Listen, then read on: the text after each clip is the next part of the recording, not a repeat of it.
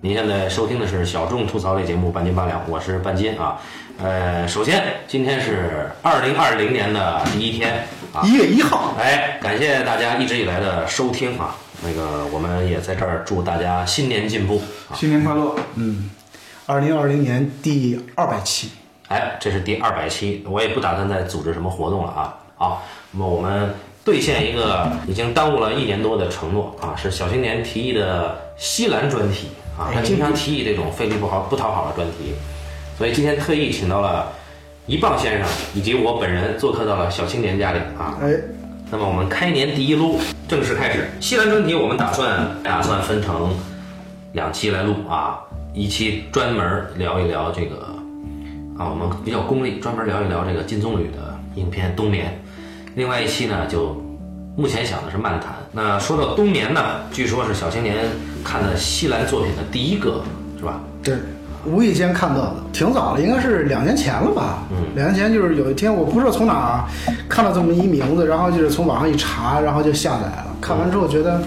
久久不能忘怀。嗯，没倒不至于。我当我第一次看完《西兰》这电影的时候，我觉得电影拍的挺好，但是里边有几个有几个地方让我觉得特别遗憾，就是就是我看前半段看的特别的过瘾，觉得，但是到最后结尾的时候，我觉得哎呀，这个这个结尾这样好遗憾呀、拍成这样。嗯，但是直到前两天一说要腾出空来要聊这个《西兰》，我又重新把《冬眠》看了一下。你现在也觉得遗憾？现在我是觉得还行，但是我也不知道他会有一个什么更好的方式来，嗯，作为那个结尾。但是你要觉得那个挺合适的，你看完《冬眠》之后，我基本上陆陆续续把西兰的电影全部都看了一遍嘛，嗯嗯，都看了一遍之后，我就觉得，就我个人感受，我个人感受，我觉得西兰是一个特别好的导演，但是总是觉得差那么一点点就。就是大师了。呃，就就会就会就是它就不一样，那个那个电影呈现出来的那个格调也好，或者它的它那个电影的那个，它它就是不一样。因为我前两天又看了看那个看了一下那个阿巴斯早期的一个电影，嗯，就叫那个《何处是我朋友的家》嘛。嗯，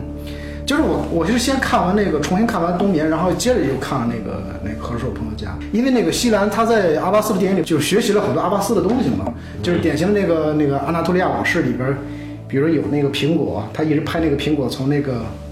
从那个上水小溪的上流往下。往下滚，嗯，他那个阿巴斯的电影里边也有这样的一些镜头什么的，就这个且不说，但是我看完之后明显感觉就是你你明显就感觉到就阿巴斯那个东西，他那个就是他拍的很简单，嗯，但是他那个电影它渗透出来那个力度会更强一些，就是这么一个感觉。我觉得是通过这个交流方式，就我我很想知道你们就是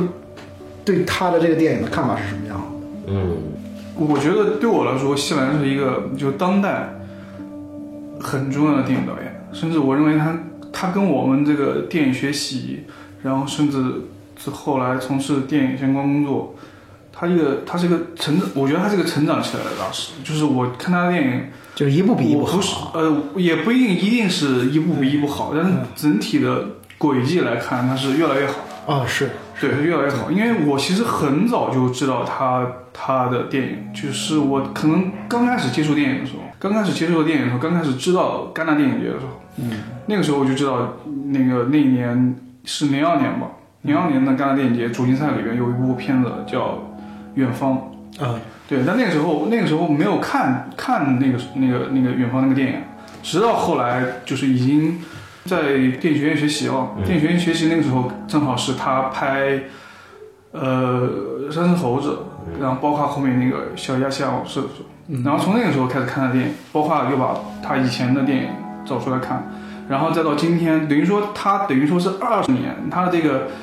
创作的周期呢也很稳定，他差不多三四年一部电影。嗯，然后从等于说二十年拍了这么多部电影，我是看着他，我觉得他他的电影对我来说是越来越有分量，而且他是一个综合能力很强的导演，所以他是一个一开始大家比如说会看，哎，这个导演从远方建立自己的风格，然后再到他在视听语言上其实有很很很好的能能力，然后再到他拍到《小鸭之家往事》，然后又开始哎，你发现他不光是摄影的东西了。嗯然后也不光是有时候他的视角从更小往更大往更社会化走，然后他的表达也越来越自由。他比如说采取现在更文学化、更戏剧化、大量的对话，对这种语言。嗯，我看第一个西兰的作品应该是《三只猴子》，当时去电影资料馆直接看的那个大荧幕，那个时候看就觉得，我这个东西就是特别批判，当时就对电影的判断嘛，也也就是觉得特别批判哈、后来看了《冬眠》，第二个看的就是《冬眠》，《冬眠》我就看完以后，就当时看完就很喜欢，就那年看完了就觉得就很震撼，我就觉得哎，很不虚伪嘛， 对吧？就是这个导演，不管他是说自己有些指自己的东西，还是说指他呃对于这种人与人之间的这种关系的这种东西，尤其是亲密关系这种东西，所谓亲密关系嘛，嗯、呃就看得特别的过瘾。就是这这这里就是对于人的那个心理和情绪的那个把握，就特别过瘾。然后直到刚才就是接回这个话题，说要聊西兰，我是从后往前看的，嗯啊，看完了以后就最后又看了一遍《野梨树》，《野梨树》是我去年看的大荧幕，然后我就前两天又看了一遍《野梨树》，呃，包括《冬眠》是我是先看的《冬眠》，因为是从后往前看的，先看《冬眠》的时候就觉得西兰的这个戏剧性啊，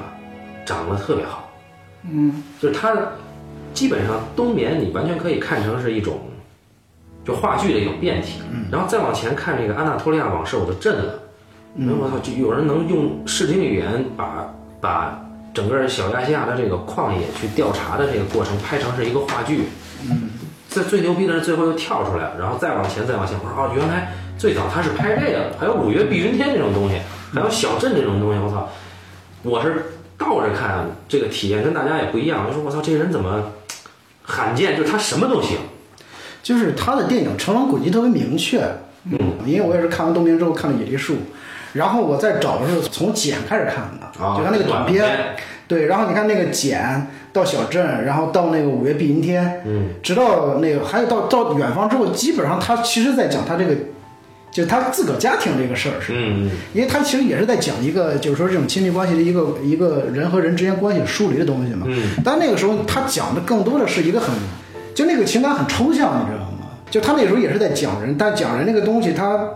没有之后的电影那么具体，就是再往后看的时候，你比如说看看到那个那个，就从远方开始吧，嗯一直拍到那个野梨树，特别是冬眠的时候，它会让你感觉到很强的，他讲人的时候那个直指的那个，就他要讨论的人和人之间的那个东西，嗯就非常明确，而且你看到他们那个那个成长的这个这个路径，也是很明确的，就从那个时候从茧开始，嗯，他那个实验性的那个东西开始，就是这样一条线，让往上这样走的。对按照一棒的话说，就是西兰是一个走的特别稳的导演。对，而且我，而且就是他对我来说还有一个很重要的意义，就是我看他的电影，我觉得就很亲近。这个亲近，就是因为他他的电影有一个东西，就是有个很强烈的自我审视的一面。他自我审视的一面覆盖了他整个创作时期，就是从远方开始。嗯你看他他的主人公一般一般都是从那个时候，比如说他的那个摄影师，嗯，然后再到后来的，比如说有些导演啊、知识分子啊，演员然后作家之类《的。冬眠》里面写这个写这个土耳其戏剧史的这个男主人公，他其实这个主人每一个主人公身上多少都有他自我折射的一面，也就是说有有他自我审视的一面。他讨论的问题就是既是跟自己相关的，然后又会覆盖到更大，说跟他所在的那个社会和现实有关的。嗯，然后他思考很多问题呢，又其实是甚至我觉得跟我思考的问题有相似之处。看冬眠的过程啊，嗯，呃，你有没有看到汗毛倒竖？对，因为我觉得他《冬眠》里边就这个曾经的话剧演员，后来要写土耳其戏剧史，但是一直没动笔。 这个哥们儿一直在跟别人说他要写土耳其戏剧史的那个人，最后就动笔了吧？最后动笔了，但是你会相信他能写完吗？这这是不可能的嘛？我觉得，啊，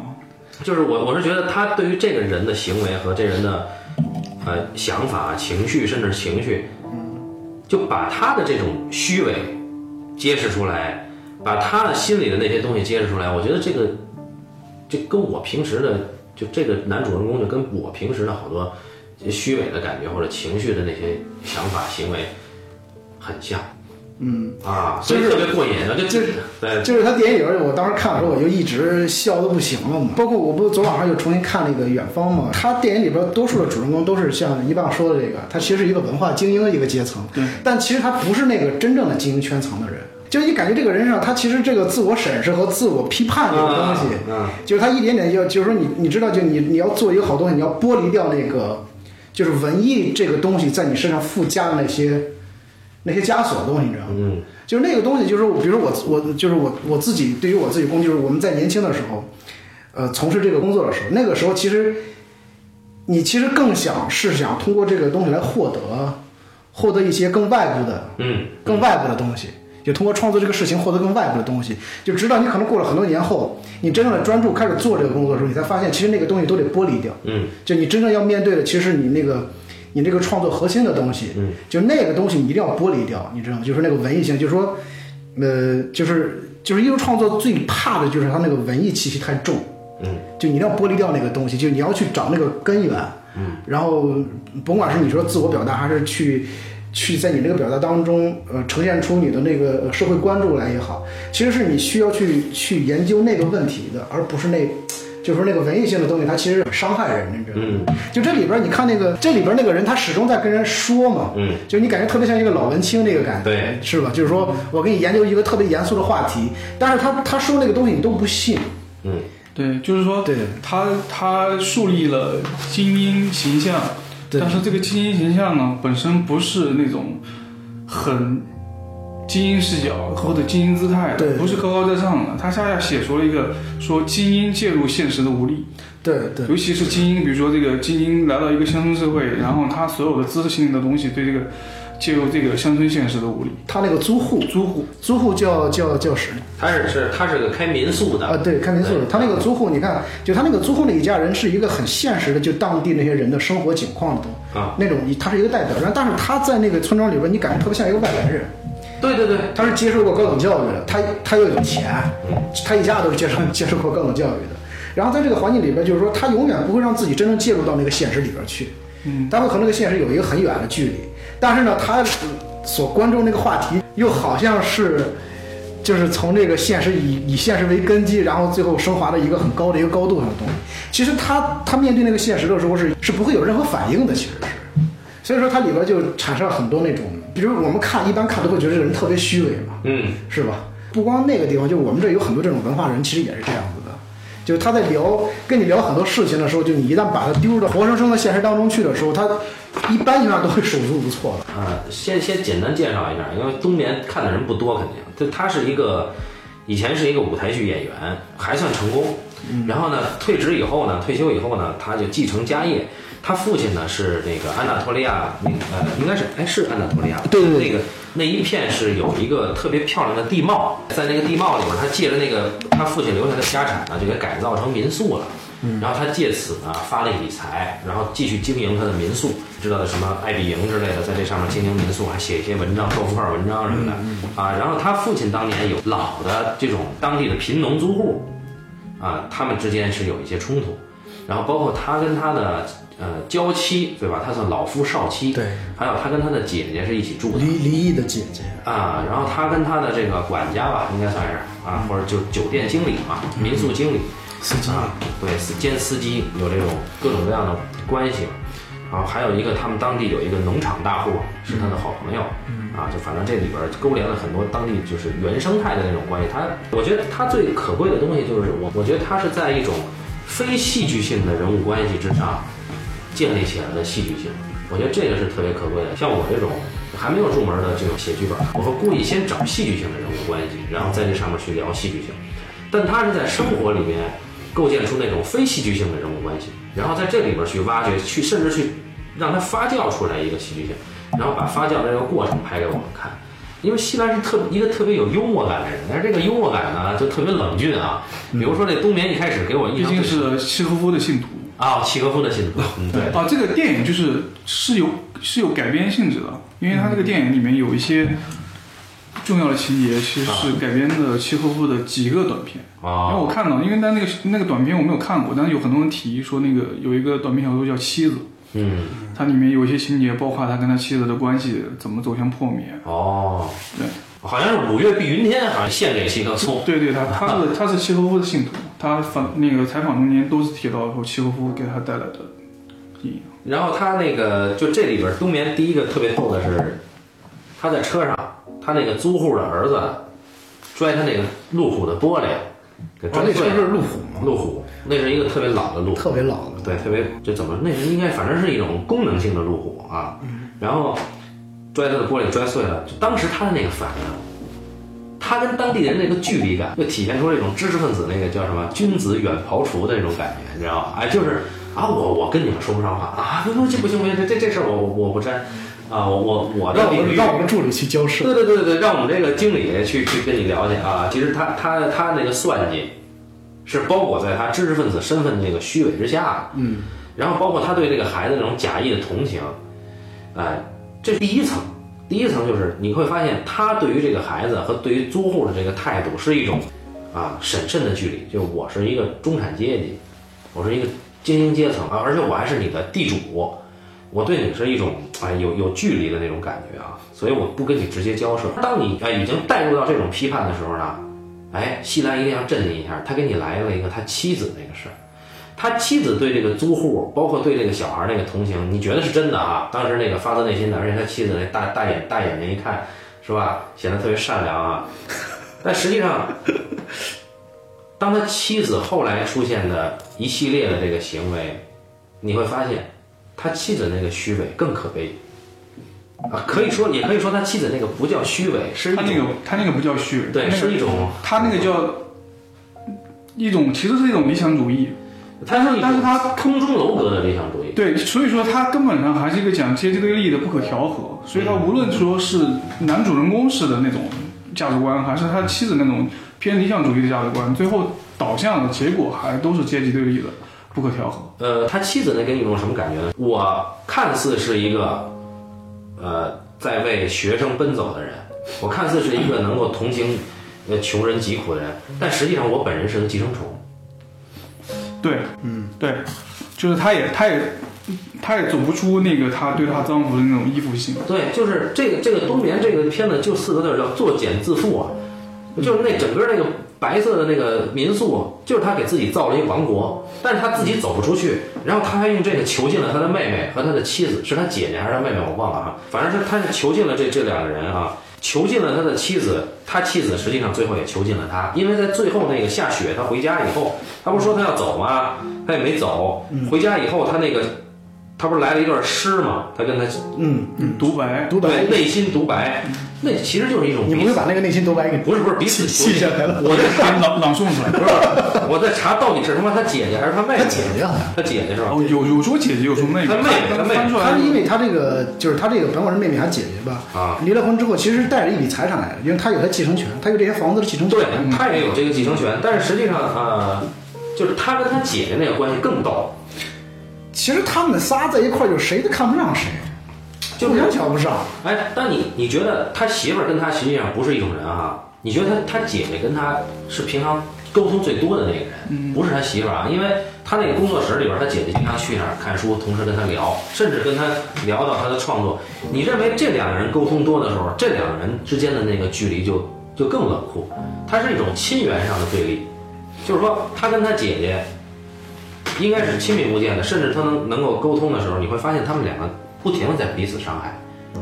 这是这种亲人之间的本能伤害啊，然后就是会会让你再再再次去带入到他跟他姐姐的关系里。这个时候你会发现，哦，原来他姐姐离婚，实际上是这个男人是在鼓励他姐姐离婚的。他姐姐其实又怪这个男人没有阻止他离婚，同时又又愿意在这这里边享受他的那种离了婚相对自由的一种状态。他能把人之间的这种对于做出了某种重大决定之后那种微妙的纠结，展呈现出来，真的特别特别特别不错。就而且他姐姐是一个在伊斯坦布尔回来的，她是一个他们都是从大城市回来的，他姐姐对他姐姐是一个精英精英阶层，他姐姐翻译因为不停的在读书嘛，对吧？翻译好像。对对，应该是个翻译啊。所以在知识上，他俩是对等的，甚至他姐姐一直是对他处于一种审慎的批判态度，对他，他姐姐特别看不上他写的东西 啊。对，虽然他自己挺 对吧？虽然哎，你看看我这个写的怎啊么样？他姐擦，不是他，他在里边读，就是这个这个艾登，这个这个这个男主人公不叫艾登嗯吗？艾登艾登其实并没有给他姐姐读他写的文章，而是读那个女粉丝。对对对对对，他那场戏拍的特别好，那场戏印象特别深，就是他妻子第一次出场，嗯，一一直压着他跟他妻子，就是感觉就像一个呃老中中老年的那种国王和王后，就各自有各自的领域了，是吧？俩人不见面，见面打电话那种啊，是吧？但实际上，哎，他借他那个农场主朋友来了，说那个他这那个虚荣啊，就说我有一个粉丝给我写信让我。能不能资助他们资助他们这个教学的这个环境，改善教学环境？然后那个他农场主说：“你媳妇儿不是一直做这方面志愿工作吗？”嗯，他其实就等他说这个，他说好，我把他叫来，咱们一起聊聊。哎，所以他跟他妻子的对话一定要借助一个第三方，一方面他他在他妻子面前，他他需要有一个尊严的那个居高临下的地位，但他又在如果他单独跟他妻子在一起的时候，他摆不出这个架子。嗯，这个特别牛逼，就是就男人这点儿这点儿，在婚姻生活里啊，男人这个尊严，你在你媳妇儿面前是摆不出来的。嗯，啊，虽然他这里边取消了那种柴米油盐的那种碎事儿，但实际上，当他妻子对他对他的那种洞穿啊，就是我看透了你的这种这有多操蛋有多操蛋，所以他摆不起来，那他一定要，哎，对他借一个媒介，他好像后来是在后续的那个几场戏里边交代，是他跟他妻子其实已经有了很长时间的一个冷分分居吧，分居冷战期了，而且你像他们牵扯不到柴米油盐，因为家里有佣人，对啊，你根本不需要牵扯柴米油盐的事儿，而且也不缺钱嘛。所以说他每天就在这个象牙塔里边去聊那些形而上的东西，但是其实聊那个东西又没有根基嘛，就聊得很热闹，但是那个东西它其实一个是一个，呃，只是一个看法而已，它也没有立场，也没有也没有观点。就是他呢认为他是一个写作者，就这个其实民宿经营者啊，嗯他写的文章基本上都是什么呢？相当于我们写这个博客的这种部落格的这种游记性的文章，嗯哪儿查一点儿，然后最后编一下，然后就我这个这一片土地怎么怎么着，或者那他个甚至没有做田野调查，哎，就开始写那些然后你这种人，他要他最想写的，然后他跟其他的人在说他写的是什么呢？是土耳其戏剧史。嗯，啊，所以他还是他这个茧不只是那个民宿了，他这个茧是他的所谓的知识分子外衣嘛，对， 他被这个一直捆绑，他没法解放这个人。嗯，他的而且他在视觉上给他设计的特别的牛逼，就是这人一直披着他那个黑大衣，你感觉这个人就像是一个舞台演员，嗯只不过就是很狼狈的一个舞台演员，而且还老偷偷的在窗户边上看他妻子。对，偷窥他媳妇儿啊， 然后 天哪！对，就是我，我当时感觉特别深刻的是，我没有感觉到他那种戏剧性的东西，嗯，就是我反而感觉就是啊，对，这个生活里边人就是这样子的，就是说生活里边哦，哇这种人，你知道吗？就比如说我的，嗯嗯嗯，同学朋友里边其实有有有类似于这样的人，嗯，就是就是每次见面只跟你聊那些，呃，就是臭氧层的东西。对对对对，当然就很少会跟你，因为他不关注那个很生活化的东西，嗯，就有这样，但是没有他可能。就只不过就是人和人见面的时候，我们都要有客气嘛。所以那个虚伪那一层面，它不会展现出来。嗯，所以当我我其实我第一次看《冬眠》和那和前两天第二次看《冬眠》的时候，我都很喜欢，是他那个就我特别喜欢西兰这个刻薄的东西。我觉得就是说你应该对人就是这么刻薄，你才能把这点东西就这点破事儿说明白，你知道吗？对，而且主要是压对自己刻薄。那是西兰还是是是，西兰是一个肯定是一个西方性远远大于东方性的导演，对他一对开始来的那个怀疑精神甚至存在主义的东西，从远方开始就有。而且嗯对冬眠呢，为什么是个集大集大成作？也刚好是他在戛纳主竞赛里边，最后等于说奖一个比一个拿的大，然后到嗯了冬眠拿了个金棕榈。他等于说其实是在几个前面几个作品的基础上慢慢建立起来的。对对对他这个电影里面既有比如说。呃，适合分手的季节里面，两性关系写的就是这个妻、丈夫和妻子关系的疏离跟冷漠、跟不可沟通，也有后面三只猴子里边的，其实阶级之间是充满伤害的关系。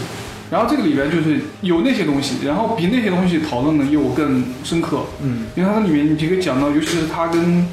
呃租户之间的关系，你可以它是象征了更大的文文化殖民的东西。比如说他跟他妻子两个人的态度，就是一个人更像，比如说是我需要通过感化手段去弥合阶级之间的冲突，然后一个人可能是需要觉得我应该去惩罚，甚至是用强制性的暴力。但是这两种手段可能最后。在他这个故事里面，其实都是不是一个好的结局。对，他是失效的。他们两个人就比如说一开始，就作为这个艾登，他对他最后做的那个事情，和后来他那个妻子，海尼基好像是他那个年轻妻子，对，对那个最后做的那个事情，对，他给人家送钱嘛，对然他后其钱实还被人家其收实了这两种，他是这两种思维都是自以为是的，你知道吗？对当他面对那个真实的景况的时候，全是失效的。然后我就特别欣赏那个嗯烧钱的大叔对，啊，真太他妈帅了吧！烧的是美金吧？那是，啊，反正甭管什么钱啊，就是就是当时他，你因为一直以来他给你的这个在技法上，他他给你树立了，就是他妻子已经是很高扬的那种了，就在他面前完全的是他的，实际上他一直在精神剥削他妻子了，压制他妻子了，然后他妻子好不容易做一事儿，他还要打击说你丫会记账吗？嗯，啊，他妻子立马就崩溃了，说你全拿走吧，我做这些事儿你全拿走啊。他妻子首先确实不行，嗯，但是她丈夫在哪怕这一点尊严都不给她的时候，你会同情她妻子啊。然后她丈夫捐了一笔钱，说我直接捐给你们这个事业啊，对啊，以后你这事儿我不管了啊。结果他拿那个啊这笔他拿这钱钱去慰藉自己的良心，我他操！哎拿这个当脏钱用，就我拿了一笔赃款，那感觉是啊，我操，我我我这个钱我一你们家一定得收下啊！看似是一种，呃，救济。那一刻，他妻子的那个虚伪是，是他妻子已经被拉入到这个她丈夫那个阶级的那种一种体现了。最后那大叔把钱一烧，我操，太他妈过瘾了！就是这，你看，我觉得他们他这里边的几个人物，他其实有那种很隐秘的一个情感的东西。就这个东西，其实我们很，就是我们东方这一块的人很少说这个事儿。土耳其本身它的地缘，对也注定了它更偏西方。对对对，他我们很少去说了什么，只说他他姐姐跟他的关系吧。嗯，他这个姐姐跟他关系，你比如说他姐姐围在沙发上看半天，嗯然后坐下来之后，他们俩就开始讨论一个讨就形而上的东西了讨论那个叫叫什么反抗什么啊，那个罪啊？对对，那就是个你邪犯了罪，对对然后要不要惩罚？啊对对对对，这个事儿就是说原谅还是来讨论这个问题，最后不是吵起来了吗？对。然后一开始是慢慢的讨论，最后吵起来之后，他那个他那个妹妹就就指责他嘛，就说你其实你什么都不懂，就是你你写那个东西也没有做市场，没有做田野调查，你又开始乱写这个东西，就是。文化，对对，啊他你他你们就文你化就，大言不惭他文化，其实你有文化吗？他就开始反过来骂他妹妹嘛，然后两个人就跟僵在那儿了，僵在那儿之后就很尴尬。对，然后这个像我们这种直接挠一下就完了。对，然后这种尴尬就是我们在我们很少会会在一个电影里边去看到两个人处在这种尴尬的境况里边，但是他会持续这个尴尬。就是我当时就在我第一次看的时候，我觉得这个尴尬的怎么以以用什么来结束这个尴尬？最后你果然就是他其中有一个人逃离现场，嗯这个尴尬才能结束，你知道吗？就是说在现实生活中，其实很多这种尴尬场景最后造成它就是以有一方离场来结束个尴尬。就他把这个东西给呈现出来之后，其实里边有很隐秘的这个情感，就是说除了一棒说的那些，就是他们之间这种没法弥合的这种这种关系之外，其实我觉得里边他有那种就是那种亲情关系，就是说我们是有那种亲情关系，有整天生活在一块儿，但是我特瞧不上你丫的，嗯，就是这个恨你都不知道从哪来的，嗯，你知道吗？就是说。他有时候那种亲密关系之间就会滋生一种恨，你、嗯这个东西我们很少说，也很少批判，就我们的文化里边没有这种自我反省，嗯，对，它是一个很哲学化的命题。我们没有这个习惯。我没有这种自我反省这个东西，也没有什么东西里边会教你这个东西。但是其实人和人之间确实有这种，就是你你不知道什么时候滋生出来一种恨意，但这个恨意他不是说想弄死你，他就是时时刻刻的想要去。当这个关系激化到一定程度之后呢，就如果不是外外部事件啊，呃，因为这里边它没有那种强烈的外部事件来促成，比如说像我们这儿我们典型的。比如说，为了争房子、争房产什么的，对，它啊会，它是一个很强的一个外部事件嘛。但是这个影片里边它没有那种很强的外部事件的时候，这个恨意滋生起来之后呢，它一定会到一个地方就停止了。停止呢，只是说这个情绪停止，但是那个那种情感它是停止不了，它会一直持续，而且这事儿解决不了，解决不了。就是说，永远没有和解这一说，从来不相信人和人之间关系有和解这一说。它破裂就是破裂了，只不过就以后呢，就是大家伙稍微客气的去维持这个关系，嗯，稍微好点儿。就更尴尬了。对，所以说他就一直要处在这个尴尬尴尬的他这个境境况之中的。他这个很了不起的就是在于他在设计他的起点，或者说他的最表层的那种情境，都是很自然的情境。嗯，但是呢，他在这里边带着隐喻性呢，他又不会让你觉得特别生硬。比如说他在有一场戏里边就处理，他说他要去伊斯坦布尔，嗯，把空间留给他妻子。结果傻逼，那当天下雪嘛，然后傻逼去他那农场，去他哥们儿农场啊。嗯，可巧那天晚上呢，他一直怀疑他妻子这个跟那个啊老师芳心暗许那秃顶老师对来了。我操，他们三个人喝酒，一个农场主，一个文化精英，会退居到这个地方的，嗯，算是文化势力代表，一个小学老师，还有一小学老师，这三个人的沟通，就喝喝大了以后的这三个人之间的这种对话，它既建立在一种礼貌的界限之之之上，但同时，每一个人对于自己的那个阶级的那种捍卫性啊，嗯，都是那种其实感觉都跟跟都跟动物一个德行，对就是你踩我尾巴了，我就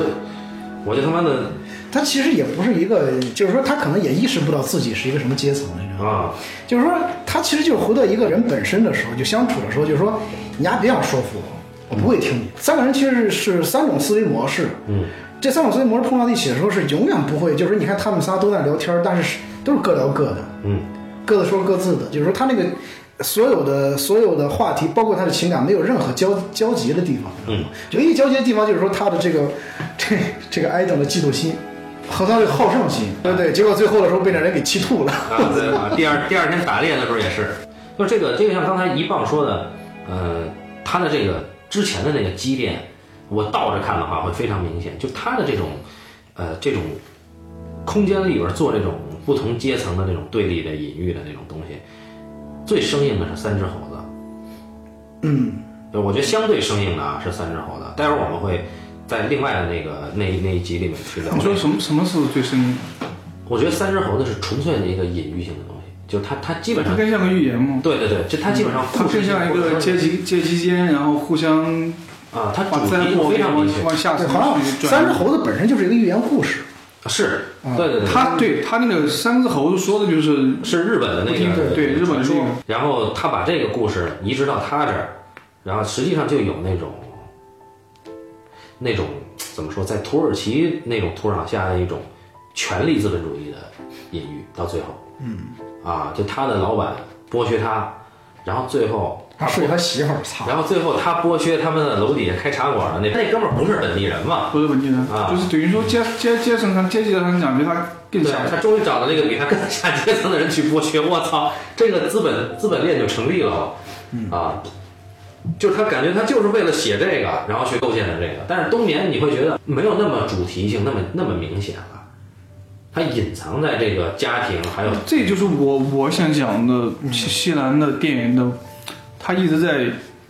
进步，一直在进阶的一个很重要的东西。它它有一个能力不停深化表达不同不停不停深化的一个过程。就是前面的电影你会发现，哎，它在哪个电影里面，我其实对三只猴子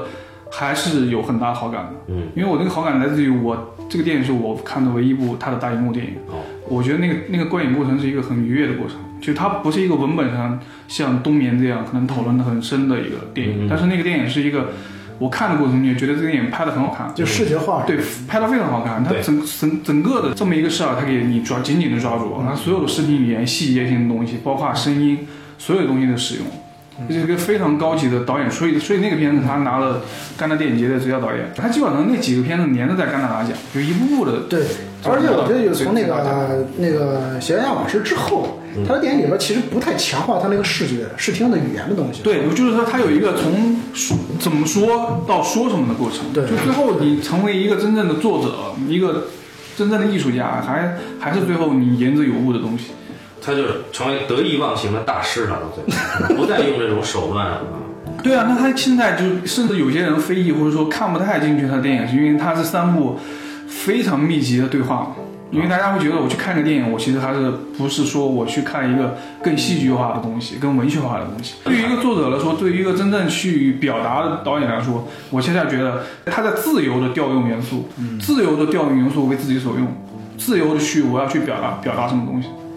这是一个，这是一个，我觉得很多很多持有很狭隘电影观的人应该反思的东西。电影不是说一定要是什么，对而是电影它其实就是一个综合的东西，对，它就是一个应该它可以从不同的艺术形式里面调用元素，然后最后成为我我我的一个东西。它其实就是电影可以成为任何一种形式对表达。因为我们看到那么多好的导演，其实就是他不停的可能在某一种艺术形式里面获取呃很很很强烈的资源嘛。这个说法啊，一棒提的这个电影本体的这个观念证明是早就有了，对呀、对呀、对呀、是从他八十年代就开始对，啊但你现在嗯还是能看到很多声音说，比如说他觉得这个电影是更戏剧的，嗯啊就是你要回到更早的时候去看电影，其实最早的时候，比如说那个电影刚产生之初的时候，嗯就是那个时候的电影，我觉得比现在更丰富，就电影形式很丰富。其实那个时候。啊，对，是吧？对就是我觉得越往后，其实就是说我们逐渐的大量的时间，其实都在看，就是类型电影的时候，就是嗯说他对电影的容忍度其实变得相对来说低了很多。其实，嗯，就是，而且就是当时周传基老师提的这个电影根本不是综合艺术，这是一个文章的题目，我记得啊我知道，我知道，啊，然后就是他指的这个东西跟我们今天强调这个东西并不冲突，因为我们并不抹抹杀电影本身作为它的一种，就是电影自自己有自己的媒介特性了，但它的特性本身就是一种吸纳其他的东西的那种，因为电影是一个出生最晚的艺术形式，嗯所以说电影刚开始出生的时候，刚开始是无声电影的时候，嗯出现了有声，那个时候就有人开始在唱悲歌，说啊有声之后，那电影就不是电影，电影变成戏剧了。对对那实际上电影有声了之后，然后后来彩色了之后，甚至产生了很多技术革新之后，它还是不停的探索新的电影语言。实际上，真正的电影语言就是真正的就是说电影语言，我觉得可能五十年前。可能比如说上个世纪六七十年代，他所有关于电影这个东西，到塔科夫斯基那个时候，伯格曼那一代现代派导演之后，他把电影这个东西已经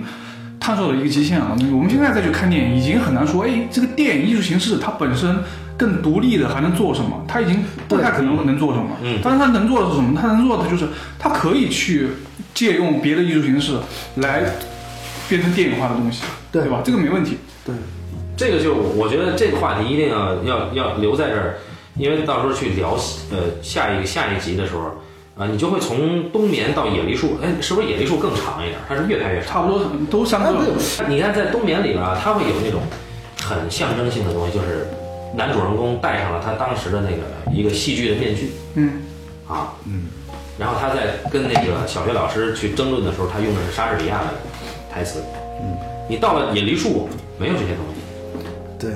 野梨树的淳朴就会就会让你觉得我操，那这哥们儿已经到了这种程度了。冬眠拿金棕榈那一年，贾樟柯是看主竞赛的评评委之一。嗯，然后后来有记者问贾樟柯说，关于奖项的归属是怎么评出来的？嗯，然后贾樟柯论说说冬眠，说冬眠其实是在那年主席是坎皮恩，金坎皮恩，然后他就说，其实这个片子在评委这里是一致的，是达成共识的。而且他也讲了一个他自己对冬眠的观点。嗯，他他认为其实冬眠就是找回了文学的尊严，他就、啊对觉得觉得冬眠冬眠这个电影其实很大程度的使用了文学，尤其是戏戏剧的形式。哦，他他他的他也不是说这个东西是划归到好像电影语言应该是什么样的这个范畴之外了。 不然就说它不是电影了。对，它其实是什么？就是你你，其实你我们往后去聊的时候，就我我觉得很多电影大师，我们在聊他作品的时候，其实最后你聊的其实不是电影这个事儿了。对对它其实就是一个，它其实是一个作品的一个事儿，就是说你其实你聊的是一个艺术根本的问题，就是说而不是电影媒介这个问题了。就是根本的所有艺术最后还是要言之有物。对然后除了那些纯实验的说我探索这个它本体的这个可能性的东西之外，对对。然后你看到，嗯，就是你你我们现在去聊冬眠的时候，其实你在意的不是说它的语言方式怎么怎么样对，啊，嗯，因为我最近我自己在，就是自我我自己的工作，其实在反思一个问题，就是就是我怎么去找找跟我我自己生活更切实相关的那个嗯，那个东西，其实就是我们说的说的说的牛逼一点，就是那个文化土壤吧。嗯，它其实是一个，当然文化土壤不是一个很大的东西，它是一个非常细碎的细碎的一个东西，你知道吗？就是你的生长环境里边儿，就从你最初一直到你离开那个地方，慢慢到你长大的时候，就所有它构成你的。你的意识、观点你的所有所有的外部的环境的东西，其实都是这个文化土土壤的一部分。嗯，就是这里边儿它包括你的父辈、你的父辈的父辈，就是说我们这三代之内，其实对你都会有产生一个深远影响的东西。嗯啊，就是说，就是我其实这是我最近在考虑关于我自己工作的一个问题，所以说我看到的时候我就很喜欢这个东西，就会你觉得它的语言表达这个精准度在这里边，嗯，就是说他讲，其实你看到的，就是说我觉得最后你看一个好作品的时候，它其实是一个你不会想到啊，只有这个国家这个地方才发生这个事儿，就你会看到是只要是人，它就会发生这样的情况，你知道吗呃，而且冬眠，我是想想提一个，给我印象特别深的是冬眠这个剪辑点啊，嗯，呃，我指的是它段落段落之间的这个剪辑点啊，是它怎么说，就肯定每一个影片嗯的剪辑都是导演精心算计过的，但是这里的这个剪辑，你会觉得就是它有一种断裂的快感，但是这个快感就是对特，你又觉得特别流畅，它是断裂的，但是你觉得特别流畅，对，就比如说有一场戏是那个他们在家吃早饭，嗯，就讨论那个犯罪要不要接受惩罚这个。哦结果呢，他往窗外一瞅，其实瞅见那那个叔侄俩来了。叔侄俩从山上来，对他瞅见叔侄俩来了，然后呢，这时候他那个司机进门说那个那个那个哈蒂姆来了，他说哈蒂姆是谁？嗯，就是你，你就看这个人他的这个 这个装腔作势，你知道，就是哈蒂姆是他其实已经看到了，他就问哈蒂姆是谁？哦，我想起来了，是那个是那个那个叔侄俩，对啊，他们怎么来了呢？就他，你就他其实一眼瞟一眼，他就知道他们来了，啊也知道他们来干什么。但是没办法，这个他生活中的对对唯二的两个女人都对对，然后他就说他们他们怎么来了呢？然后说明情况，然后进来之后，然后呢，最非得非得让那个他要吻那个小孩儿，那个就是他又要让小孩儿要吻吻他手，道歉，接受原谅嘛。然后呢，他其实他跟那小孩都不太情愿，但他还是假模假式伸出手来了。关键他那个尴尬，他当时他那表演真牛逼，小孩儿挺烦他的，其实。对，然后那个小孩儿就不亲，他就一直伸着手在那儿尬笑。嗯。结果那个小孩儿一翻白眼儿，晕倒了。哎没了，对，然后就是说不我提了我夸一接下一场戏就是别的了，我操！就是那场断裂，其实让你觉得非常的过瘾。对因为他接下来一场戏好像就是就是他跟他妻子，嗯，他跟他妻子好像在什么地方的一个讨论吧，我记得是啊。我我忘了，好像后面是马还是什么玩意儿，呃，反正就是接下来那场戏和之前完全不是一回事儿了。对，就是他，但是你永远会想着那个后面，对，我就那劲儿对对，就是你当时考虑考虑的时候，就是说他接下来那场戏，其实就是你你就觉得我操，怎么就是一般我们按照一个一个看看嗯看故事的一个心理就会。接下来怎么样了？这哈利晕倒怎么样了？对他不交代这个事情嗯了对，他一下就讲别的事情了。其实我觉得从从一个纯粹的一个观影感受上来讲，他就一下子就这一刀一切，就一下让你感受到了这个人的冷漠的东西在里面。对，但是呢，嗯、我就想说，就是之前我私下跟你沟通，我就说，我说这个西兰跟阿巴斯的区别啊，我就说他远比阿巴斯刻薄得多，但是呃，他这个刻薄吧，就是我我每每部电影他都有让我感动的东西，就他这个刻薄就，当当你会觉得西兰这么刻薄的时候，你在这个嗯背后其实是真诚。对对，而且而且背后它有一种高贵，就是说这个冬眠体现在哪儿啊？冬眠是他养的那匹白马呀、嗯，他的那个孤独只能跟那个白马一块儿，他他当然他这种有自恋的成分啊，嗯，他为他养知识分子都挺对，自恋的当然，他养那个白马的理由更傻逼啊，是因为他那个、那个、那个他在他们那个民宿的那个照片上有这个马，然后有一个有一个过来的一个旅客就问说：“哎，你们这马在哪儿呢？为什么照片里有？”说啊，是吗？第二天就赶紧买去了。就是说，首先他很在意，就是自己这件事得做啊。第二，他到后来，他对于他跟马的这个沟通，包括他后来把马放走，嗯，就这种行为，并不是他彻底的就把精英知识分子阶层给踩在脚下了。我觉得他没有，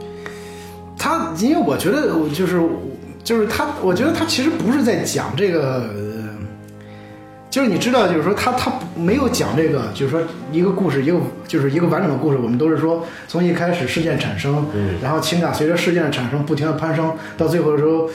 经过一个高潮下来之后，这个情感会有一个和会有一个圆满的意义。嗯圆满的一个情感的一个一个处理方式嘛，它会有一个和解的东西，但是这就是其实我们都不我不我们不愿意去听这个和解的东西，就嗯，它里边不会去有这种思维方式你别来这个啊了，，对你别来这个了，擦丫，我跟你讲了，你你根本不是那么回事儿。他其实就是说，就是说，你看这个人，他讲的全都是活生生的人，就这个人他为什么他动人呢？就是只有真实的人才会动人。所以说，就是一棒刚才说的那个，就我觉得就是他的电影里边，他有一个非常非常大的诚实在里边，就是他很诚实的去讲人的故事，讲人的事儿，讲讲人的心理矛盾这个东西。所以说，你就会觉得人动人，这个人他越。就他给你看了，他呈现出来所有的他的假模假式儿的那种假高贵那个东西啊，你会觉得这个人他既可笑又又动人，然后他又会觉得有那种可悲的情绪在里边儿呢，啊，就是你看他那个，我特别喜欢那场戏，就是什么那个第一天、第二天那个哈蒂姆那个那个农户去他家道歉，道歉，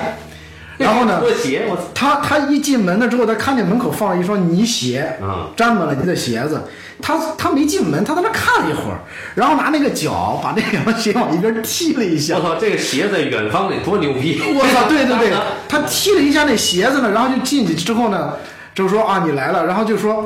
他没有接着说这个鞋远子，方里面有是吧？远方里边有，关于这个表弟了了现在，对对我操，没完了。然后他就说：“哎，你这个你穿着鞋子进来就行，这样太冷了。嗯，对，”然后人说：“没事儿，没事儿。”他说：“哎呀，你这个穿上吧，不要紧。”然后呢，接着他就说，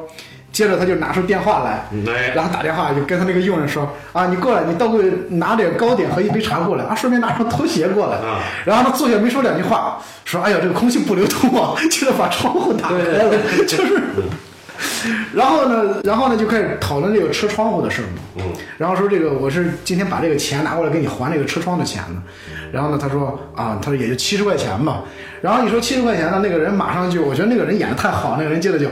就是一愣了，就说：“哎，我这个钱好像今天带的不太够。”我没想到这车窗那么贵。对，他说我好像没，那他我没想到那么贵，然后就开始连声道歉了。他说：“哎，这个没事儿，这个让那个谁他的司机处理就行了，你不要太在意这个事情。好像是七十块钱吧，关键是他说我也不知道多少钱，啊嗯我也不知道多少钱，我再打个电话问问吧。” 又拿出他那个小手机来， 刚刚给我打了个电话说说啊，是是，那好，我知道了。一挂电话，他就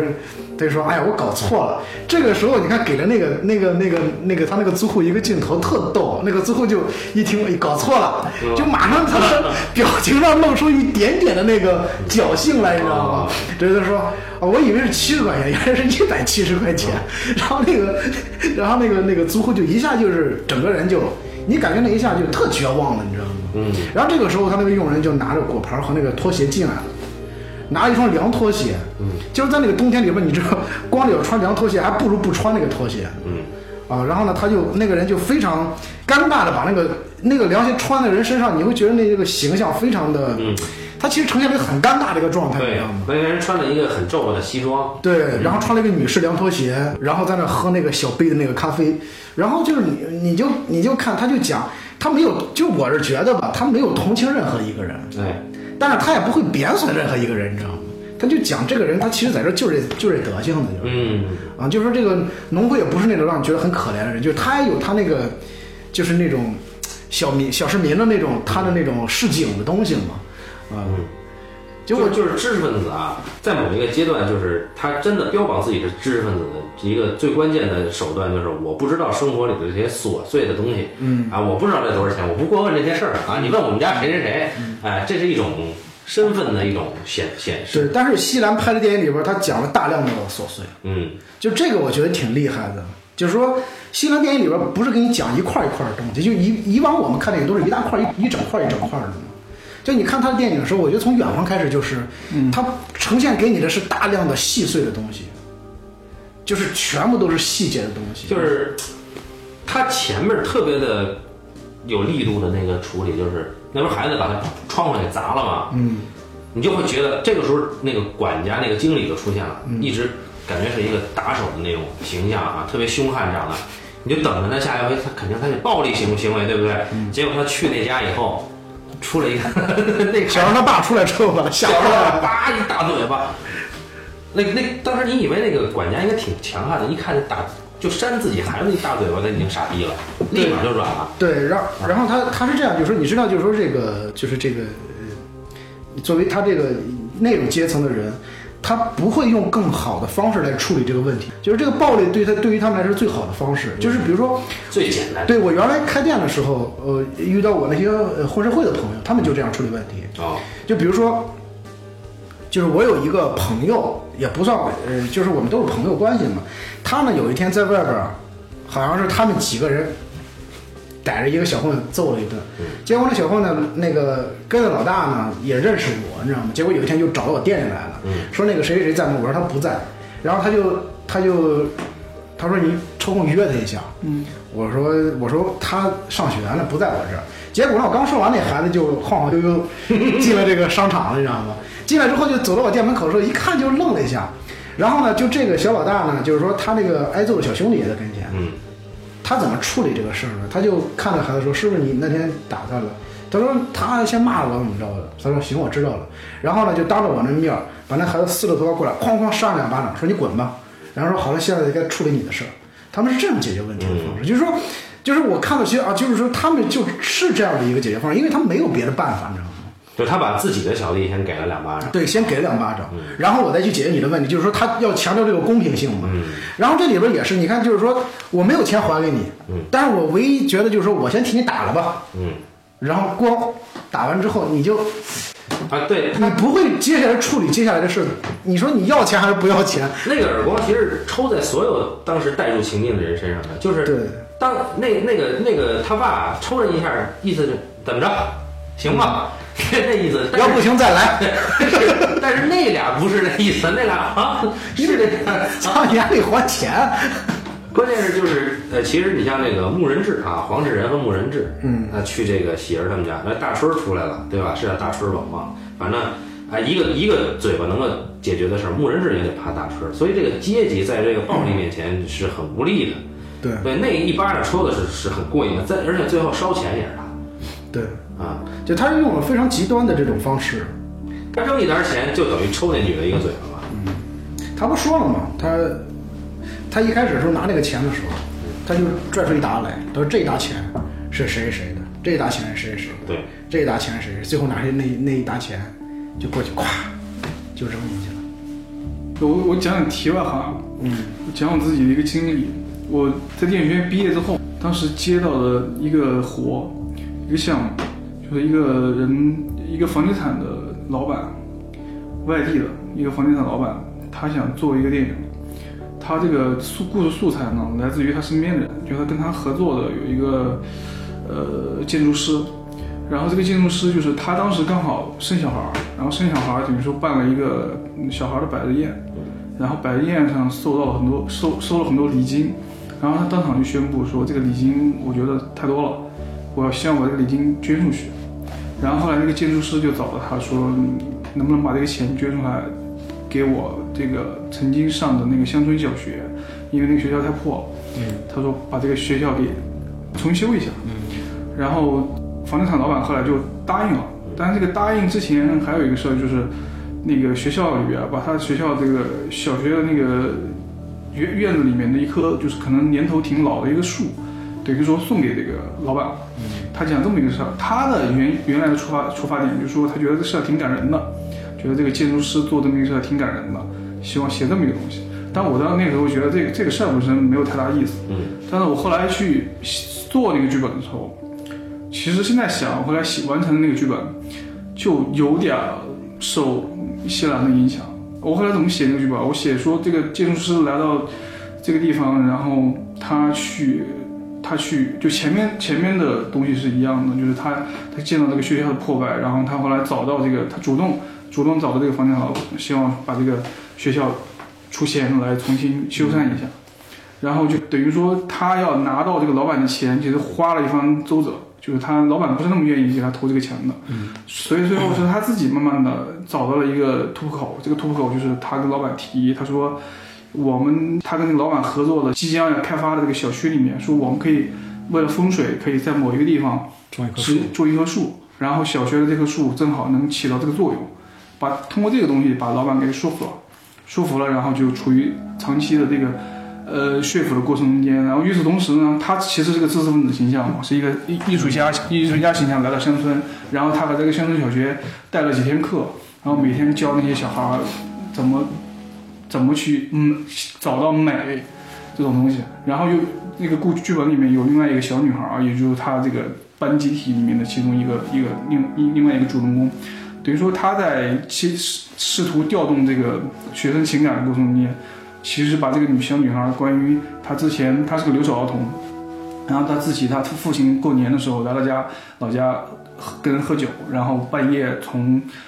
路上掉到一个池塘里面死掉了。等于把他的这个深层的情感，因为刘晓彤很很坚强啊，他有时候那个情感都压抑在下面，把他这个情感给给给调动起来了，然后慢慢的这个故事往后面就其实把一个乡村的伤痛性的东西都给给调起来了。我当时写了这么一个剧本，嗯，所以后来 房地产老板房地产老板后来就是那个小区就是开盘的那个业绩很不好，然后就就就拿不出那个钱了，对。这风水画在这个剧本上，我操！对，这个应该找他算 账。西兰在在他这个冬眠里边呢，有一场戏啊，这场戏其实所有人都能想得到这么写，就是他媳妇儿啊，在在他们家呀、搞了一 party，就相当于阶段性的大家讨论一下，就所有的这个小学捐助希望小学委员会啊，这这个这些热心于此的志愿者们啊，包括捐助者们啊，大家在这儿聚会，然后顺便拉一些新投资之类的啊。然后这个 party 在他们家搞这 party 没跟他说啊，正好他撞见了，所有人都可能能够想到这个场景，但是最后怎么解决？ 哈，这场景怎么收了呢？就感觉这个主人公是他像做了亏心事儿的人一样，他离开了这个场景。这然后在窗子外边偷看，对对 对，趴着墙头偷看。所以就是这个，哎呀，就这这个还是他他其实是写出了就这个精英阶层的这种面子，就这种分寸感。就如果说如果说这个事儿，首先这个事儿不可能发生在市井阶层，但如果真在市井阶层的话，你要在我家里干这事儿，我先给你家把这个把这会给掀了，对吧？你他妈在我这儿干这个，但是哎。大家还得维持这个面子，是吧？都不容易啊。然后我也是有身份证的人，对吧？最后我就走吧， 操！就是他的他里边包括那个他那个老朋友出来跟他对话呀，还有他跟那个小学老师的对话呀，那种尴尬和嫉妒，那个他媳妇儿把他单独叫出来，对，这是我的聚会，对，就是你在这儿大家都不自在啊，怎么样怎么样，然后你就感觉这个人特别像他爸。 他一般就是小孩在家里弄一聚会嘛，爸妈来了之后，他就呃想跟孩子打成一片，其实挺尴尬的，嗯，是吧？就跟那个我我是你爸爸似的，啊在里边儿啊，亲儿， 这不行啊，没让我们亲撒，结果被他孩子撵走了，我操！提溜这样一在天安门上遛弯儿，我操！所以，所以就是说，这里边这个，就是他的这种精准啊，就刚才你说的这种精准，用在尴尬场面上，难度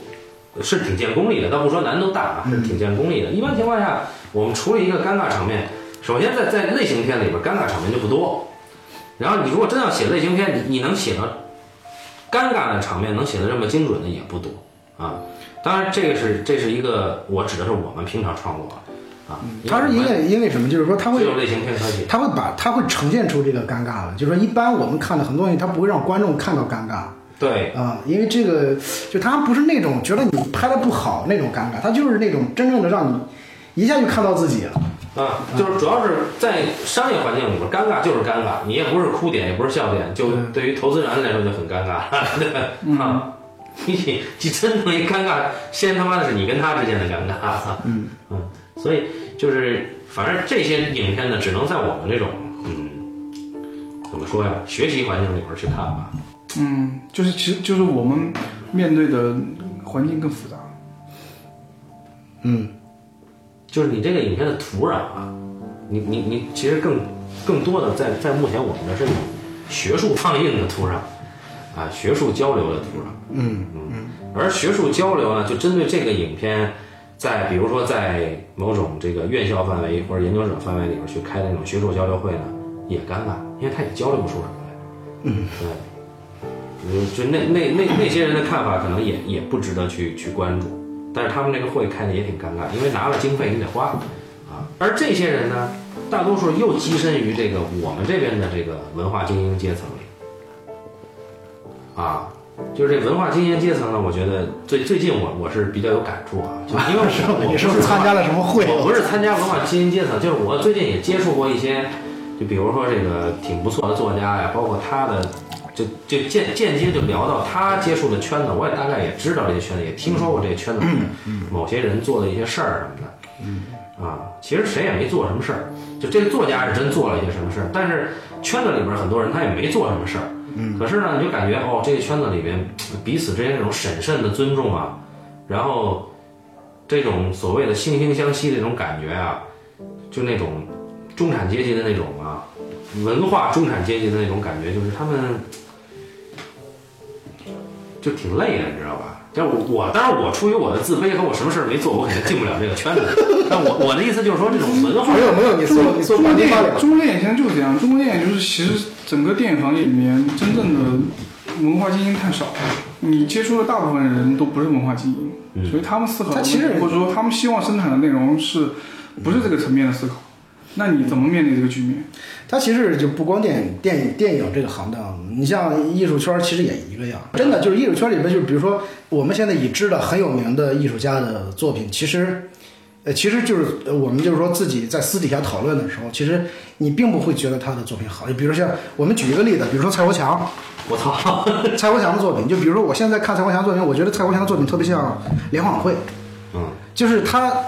他长时间的这种这种，就是他的这种这种创作形式，最后让他的作品变成了一个。就是你你你已经看他已经流失掉了这个艺术家的自我呃就是这个自省的东西，你知道吗嗯这个问题我是这么看的，我觉得就是，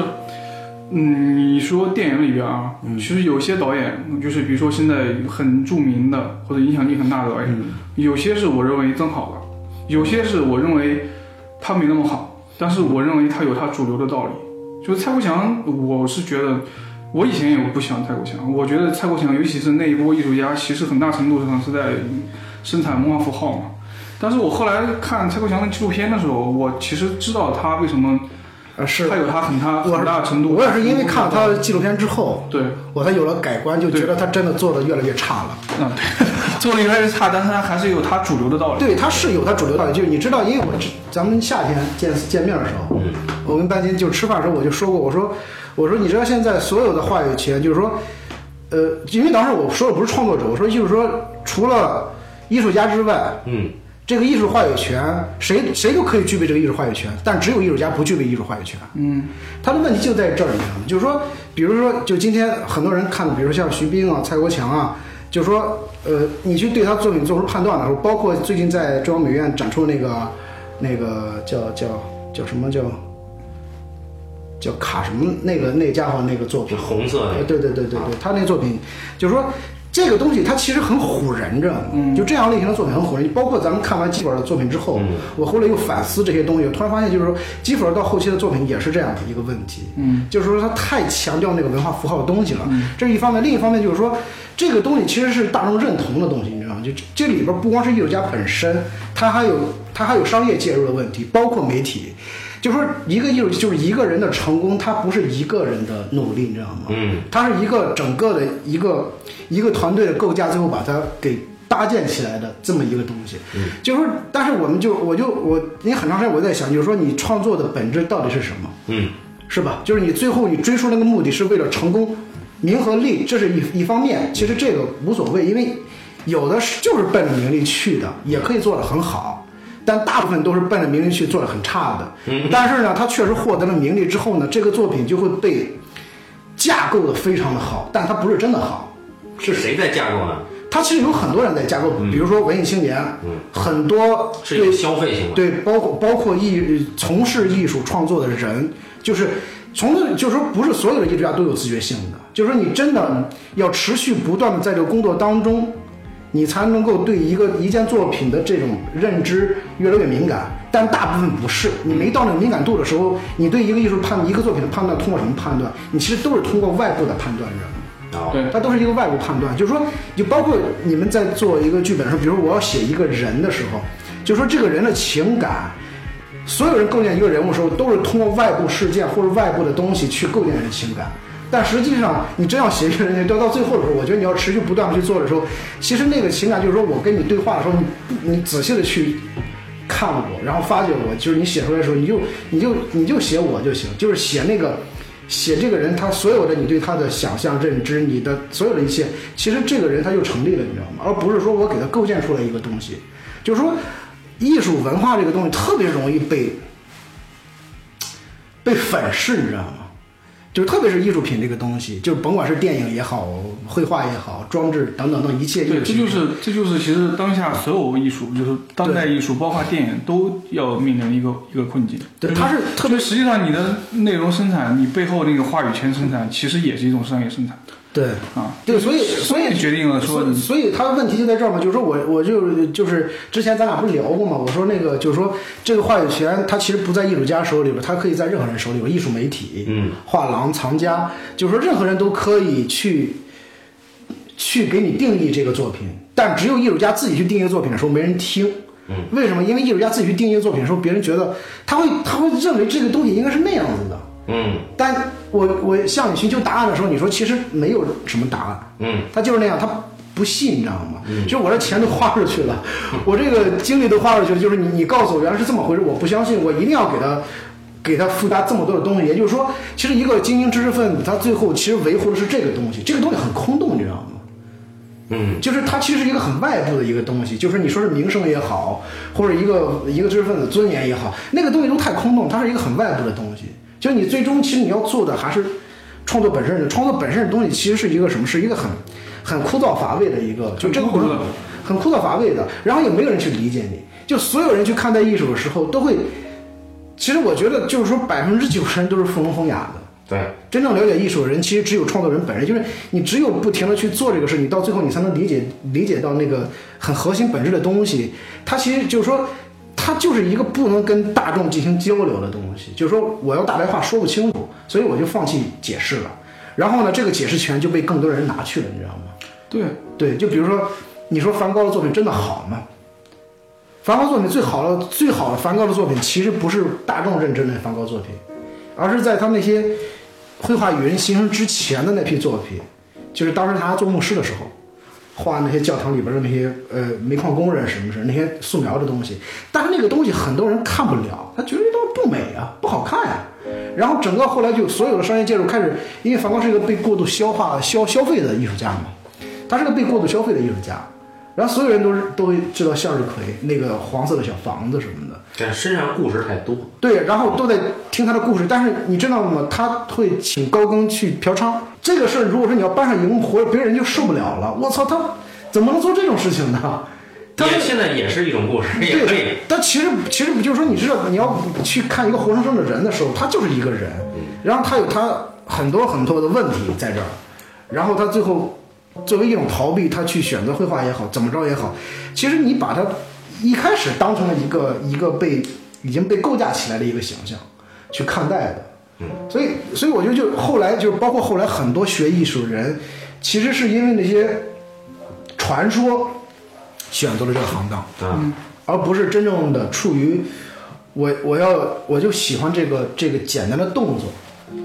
去做这个就做这个工作。比如说你去做编剧，最早的时候你是想讲故事呢，还是想成为一个导演呢？因为我们知道成为一个导演，它有很多层意思。嗯就有人他就喜欢成为一 个导演，有朋友。就是很多导演是权力欲的，就对就他内心深处是充满权力欲对的，他不是充满表达欲的。 对，就对中国大部分导演都是这样，我我觉得权力还是相对高级一点的。为什么？有的就是说我想成为导演而已，他们未必真的有权力欲。那背后是什么呢那名利欲？他总有一个东他西对的趋势。对它它也是一个样子。所以说，你看，我觉得就是说，《冬眠》这个电影里边，它其实讲了一个这种东西，你知道吗？呃，就像你说的，冬眠可贵之处在于，他写的是一个附庸风雅的人，他们真没有探讨这个艺术家的处境。他没有探讨那个东西，对就是说他写的还是大他多数其实讲的这个讲的这个这个困境，就是我看的时候，因为我会带到我的这个呃自身上来看嘛。嗯比如说你看的时候，你就是我看的时候也会有那种，我操，看到这个地方你会有点汗流浃背嘛，嗯就觉得我操这个东西你，不是骂我啊吗？对呀，我操，怎么这么操蛋呢？就会你会觉得很心虚，你知道吗？啊，但是骂我骂的好爽啊！哎，我们聊点题的话，你觉得现在中国画的真正画的好的画家有哪嗯些？很多年轻的，很多年轻人，很多年轻的是，他不是说年纪大的，比如说有一个年纪大的，比如说可能没有那么出名，比如像孔谦，呃，你们我不是你们可能没见过他作品，就之之前在蜂巢做过他一个个展，但是他的问题也是，就前两年他那个孔谦被也被推的挺好的，确实画的不错。他在天津美院里边是一个很不受待见的一个老师，嗯，就跟别人很不一样。然后呢，但是呢，就是说我我就去年就正好我那个六月份我那个展览，我正好我展览，嗯，我那展览开幕之前是那个孔雀的展览准备撤展撤展的时候，我先去看了一眼，看了一眼之后，我觉得啊也看到了问题，就是说你突然看到哦，它这个东西确实挺好，但是也是因为，就是你知道，其实艺术最难做的是什么，就是说我们因为绘画只是一个手段，就是艺术最难做的就是说，如果说你一个一个语言形成了，你要一直持续这个语言的话是有问题的，嗯，因为人是活的，你知道吗？人是活的，他在变动当中，就是人的思维也是流动的，情感也是流动的。就是说，我不相信立场这个东西，嗯，你知道吗？就是说，立场这个东西，它会立场语言形式、风格，嗯，其实都是骗局，你知道吗？嗯，就是他会把一个人给框架住。特别你从事创作的人，你千万不要轻信我要创作一个语言风格，你不要信那个东西，它是一个骗局，就是一个陷阱。所以说，所以说就是说我其实是很长时间我一直在，就永远都是你要永远都处在这个。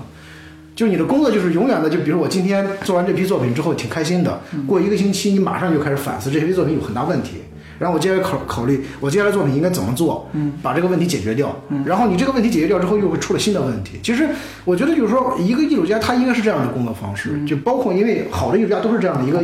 不停的自我验证推翻的一个过程嘛。然后年轻的艺术家里边其实是更具有这种活力，就一旦是成名的艺术家，那个东西他自己就算不想那样也没辙，你知道吗？那那还有吗？有没有就比如说不领先的画家还有有，但是今年刚去世，我特别喜欢的一个艺术家黄永平，啊、黄永平就好像是之前在那个哪儿，在红砖做了一个个展吧，很厉害，很棒的一个艺术家。他是我觉得这些纯纯纯艺术形式好像就是有这样的一个情情况，就是包括音乐也是，我也觉得越年轻的越好，就感觉好像他对们观念观念跟这个获取的来资源更多，对然后他，观但是这个问题有挺多的，比如说你要说真的，在年轻九零后那批也没有太好的，九零后的，你看我看过很多九零后的小艺术家，他们的作品太成熟了，嗯，就你一看这个东西，哦，我见过，就比如说我一看这个孩子好像年龄不大，九几年的，然后他那个作品做了很多很多作品啊，然后我就觉得这作品好像在哪儿见过。就是他们急于追求一个形式，你知道吗？嗯。然后，因为你成为一个一个惯有的形式是是是容易和商业合作的，进行商业合作的。然后就你是类型对类型片，对，他是这样的。所以说，就你一看，大部分的九零后艺术家其实都有这样的一个问题，就是他们我不排斥跟商业合作，就是说太有点儿。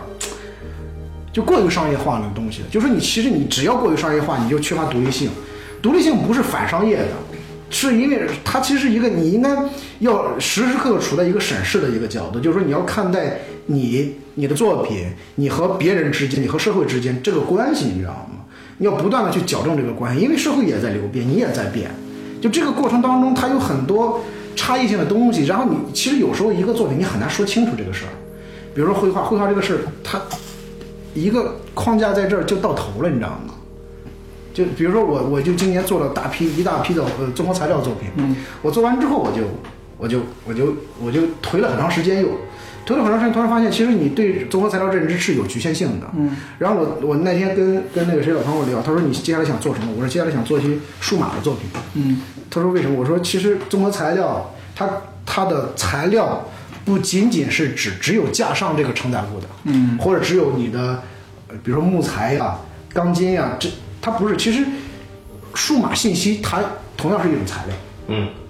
你知道吗？就是说，但是这个东西它是一个呃艺术本体的一个东西，你知道吗？嗯。但这个艺术本体它一定要连接到你个人，就是说，比如说我，我有我解决不了的心理问题，怎么去把这个东西给弯出来很重要，你知道吗？就是你的心理问题，它影射出了，就是以你为中心，它辐射出一个一个一个一个一个距离，这个距离其实就代表了，就是说这个你的环境对你，就构建你这个人是这个环境塑造起来的嘛，就包括，就我最近特别喜欢看一些。就是有点儿、有点儿、有点儿科学含量的书，你知道吗？或者呃，或者是就是听一些类似这样的节目，就是因为 类似这样的节目，就是咱们节目，他就是因为我前两天听一个，他们就是专门讲那个很多，比如说这个《时间简史》里边那个，嗯，就霍金构架很多这个他的那个物理世界嘛，嗯，然后嗯嗯包括我最近不是刚买那本书，就是那个百分之十的人只有百分之十是人类嘛，他就讲人人体百分之九十是微生物，嗯，它只有这它是百分之九十微生物来塑造了你这个人，嗯，就是它是从很多角度来重构了你过去对人的认知。就我们过去，就你特别是从事这个创作的人，他所有的思维基本上都是属于这种文文学思维的，就它是一个你你你对人的认识，它是一个很文学化的东西，你知道吗？但其实我觉得你你你进入这个时代之后，你就我觉得是应该你要跳出过去那个固有的维度来看，就是如果说他换一个角度看，就是你从一个更，比如生物科学的角度，对吧？或者从另外的角度你再去看人的时候，它就是另外一种呈现方式。嗯，然后就这个东西是是非常有趣的，你知道吗？然后但是你要看，就比如说，比如说我们就说一下陈丹青啊，不好意思，这个陈信仁很好，但是我确实觉得他的作品很差。嗯就是很多年没画了。他不是，他一直在画。他问题是这样，就是说陈丹青是一个很好的、挺好的画家，我觉得。但是你说挺好画家也够不上，因为挺好的画家他没有不断的去完善他的绘画语言。嗯，他是一个爱画画的人，就真的是非常爱画画。他很很喜欢画，就比如他那个展览嘛，就你一看他那展览，你就知道，嗯，这个人喜欢画画。哦，但是这个画他他不动人，知道吗？啊、手机上不错。手艺就就只是一个手艺，就你感觉乐队圈也有工匠，但是那个东西它不动人，它不会打动你啊。但是那个我记得好多年前去看那个，就是木木美术馆刚在七九八呃建那个馆的时候，当时有一个那个克里斯托弗耶沃雷的那个展览。当时你在上海看那个谁的莫兰迪的，哦，你你还有一天中午把那个莫兰迪的画不是发给我吗？嗯，当时上海不是有那个莫兰迪，当时正好去上海开会。嗯，那段时间我正好去跟那个一吨就是去逛嘛。嗯，然后就正好看了，我就去就赶到他那个展览车展之前去看了那个伊欧雷那展览。我当时看完之后，我突然就觉得我操这个东西，就那一那一那一下午，我就突然之间明白了一个事儿，就是说哦，这个东西包括莫兰迪的东西，它是古典主义的。嗯，就但是你如果说你自己的工作没有持续这么做的话，你是理解不了它为什么会是古典主义的。哦，就那个东西，它其实是一个很内在的一个，就你一下看到了哦，这个作品它的文化传承在哪儿？嗯，它不是说一个简单形式的问题。嗯，就包括我前段时间去看那个大卫霍克尼的那个展览，就是当时很多人去看啊大卫霍克尼画的很好看，就我跟我师弟去看的。嗯，我当时看完之后，我觉得我操，就是就是真的，这个东西是人家的东西，就是那个你一看到他他画的那些很，我很喜欢看画的小东西，那些呃速写稿什么的，就比他那个大的东西更更更耐看嘛。然后就觉得我操，就是他真的是非常非常会画画的人，就是包括那个前段时间不有一个电影很火嘛，叫《无主之作》。啊，去年的。呃，对，讲那个谁的那个李希特的，就是李希特之前那个零八年的时候在北京做那个一个很大的个展，我当时去看，就是你会觉得啊，像李希特呀，像像，然后那个包括那个基弗尔什么的，就是你会觉得这帮人是很会画画的人，就是他们真的很会画画，就是这个画画的这个手艺，其实你反过头来再看中国的画家，你会觉得其实没法比的，他那个原型是李希特，只是说他最后就因为那个人，原型是电影电影里面的那个人，其实是他的绘画生涯经历了好几个阶段嘛。对，跟应李该希是特在他啊、跟跟李希特很像，就是、啊哦就是以李希特为原型。就是他也画过那种很社会主义宣传对画。啊对对对对，就是就完全是李希特的一个，因为后来李希特不后来又画了很多抽象什么的，就比如后来咱们俩老聊这个事儿的时候，你可能会觉得我对这个事情也会有一些苛刻嘛，嗯，就很多人我会瞧不上什么，其实我不是说瞧不上，就是因为你真的就觉得那个东西。就比如说我去看那个蔡国强纪录片的时候，看完之后觉得我操，这人真是他妈的太聪明了。嗯，对对对，很聪明，就是说他们这些人很聪明，他们用脑子做作品的，就包括徐冰也很厉害。但是那个徐冰的个展啊，我不是去你们看了没有？在尤文森那个，就是徐冰那个展览，要往那看，你会觉得那个东西它特别的像艺术，就它太像艺术，我就会觉得这个东西乏善可陈啊。我从我上大学那会儿就老看这种东西，那你到今天的这个精英阶，就是整个这个圈层的精英还是他们，还是这批东西。真是没劲，太没意思了。然后反而我会去关注一些呃年很很就是年纪相对来说，比如八零后这一代，没有什么大名的艺术家，反而做得很好。就那天我发给你那些，嗯，就是那个杀马特那个，他是在广州做了一个个展，那个人，就那个东西你会觉那得，人哦是八零后啊，我不知道他是八零后，我操，那人看着像六零后啊，就是那个人就是说他因为年纪不大，哦那个那个那个叫李凡什么，对对对，李一凡还是什么，啊，李凡，对对，就是那个东西，它很动人，那个东西。对，啊，对，它非常动人，你知道吗？就是说，它其实现在很多好的作品，它不是那种，就你看也可能不太像艺术，嗯但是他做那个东西就会让你觉得，嗯，是对的。嗯，就是但是如果说你不是在这个里边一直在去做这种研究的话，或者做这种工作的话，你讲不清楚，你知道吗？就没人会替你发声，没有人替你发声，也没有人会说这是好的艺术，因为只有那小撮人才能理解到这个东西。嗯，而且很多那种已经大牛了的人也不会，他已经对这个东西的感觉降得很低了，你知道吗？嗯，啊、就是所以说你的很多认知已经没有办法跟他产生产生碰撞了。前两天我去我老师那儿，就是他说，他说我前两天跟望呃跟焕清见面，焕清说有一个电影特别牛，他给他把那个电影夸的不行了。我说那电影叫什么？他说那个电影叫《大象席地而坐》。他说你觉得怎么样？我说我觉得那个电影拍的没有那么好。嗯，就是他说为什么？我说我很不理解为什么王华清会把那个电影夸得特别伟大，他会用“伟大”这个词儿。他说因为从来没有见过这个东西，怎么怎么着的。就是你看，这就是两代人对这个东西的看法。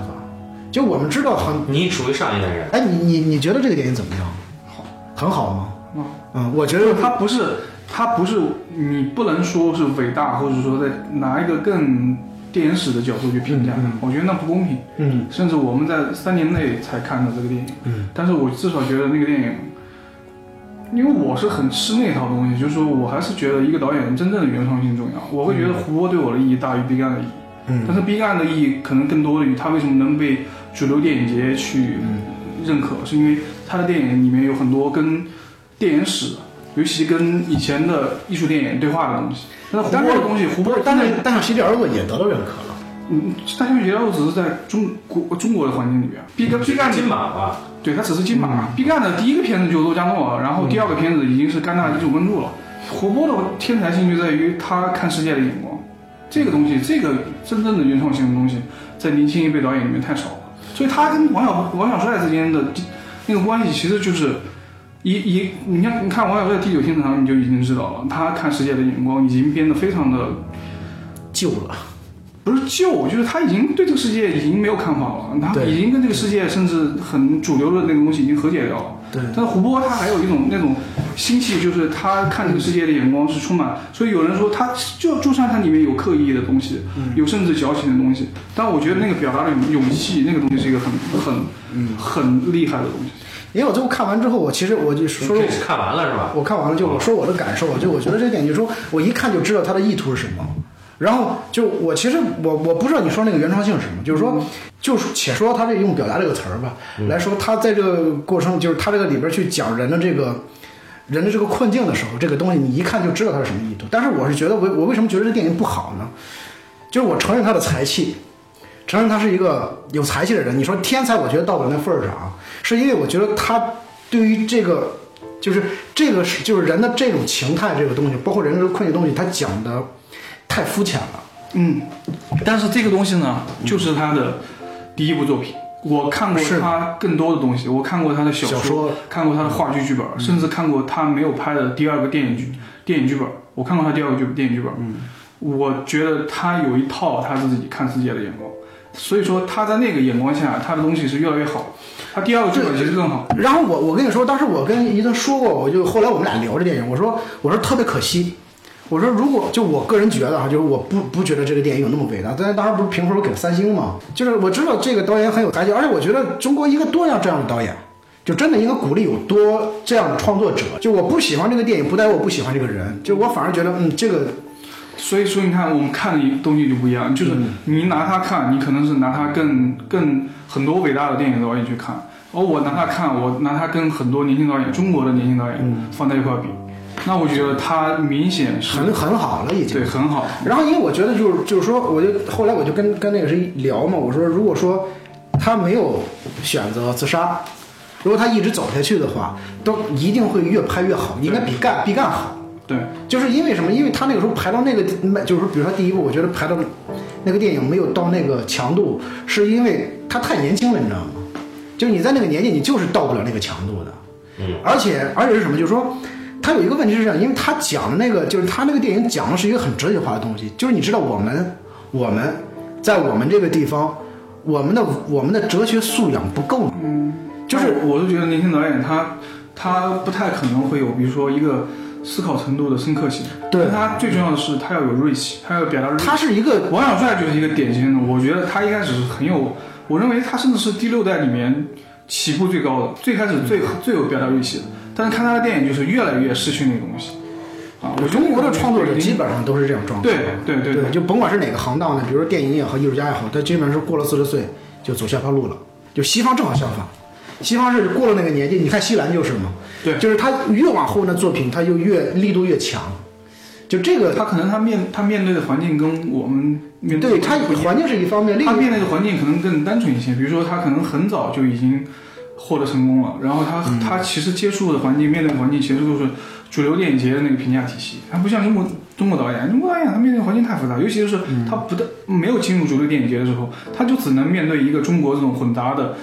所谓生产商业电影的环境。那商业电影环境他怎么去判断你的东西？他判断的东西可能很简单，很很狭窄，就是你能不能去电影节，你能不能去电影节拿奖，他其实不太在乎说你这个东西到底在表达什么，你表达的东西有没有深度，你表达的东西是不是跟现实有很密切的关系，这个东西都不是他们关心的，所以它会变得环境太复杂了。对，然后我觉得还有一个问题就是说，一个它一个根本的思维方式的问题，就比如说，就刚才我们在聊那个西兰的时候，就你明显感觉到他其实一个很西方的思维方式的一个导演，就是说他其实西方的思维方式决定了，就是说他们在学习那个哲学和阅读那个哲学的时候，他的那个障碍性很少，你知道吗？但是我们这儿没有没有任何一个地方，包括大学没有有一个很好的一个哲学教育的环境，所以说我们是没有那么好的一个哲学素养的。当你去讲一个很哲学性的话题的时候，你讲不了，你讲都知道，但是那个东西它不深刻的时候，它就是悬在那儿，它下不去那个，它沉不下去那个东西。所以说它这个根本的问题，它其实不是一个呃个体的问题，我觉得是一个它有一个它有一个文化环境的一个问题，在这儿是， 呃，真正到冬眠再往后啊，我操，都把这个话题拉回来了。拉回来。你真要冬眠再往后啊，到野梨树，我们会发现，其实它探讨的东西比冬眠还要深。嗯，只不过它的那个情感比冬眠更实在。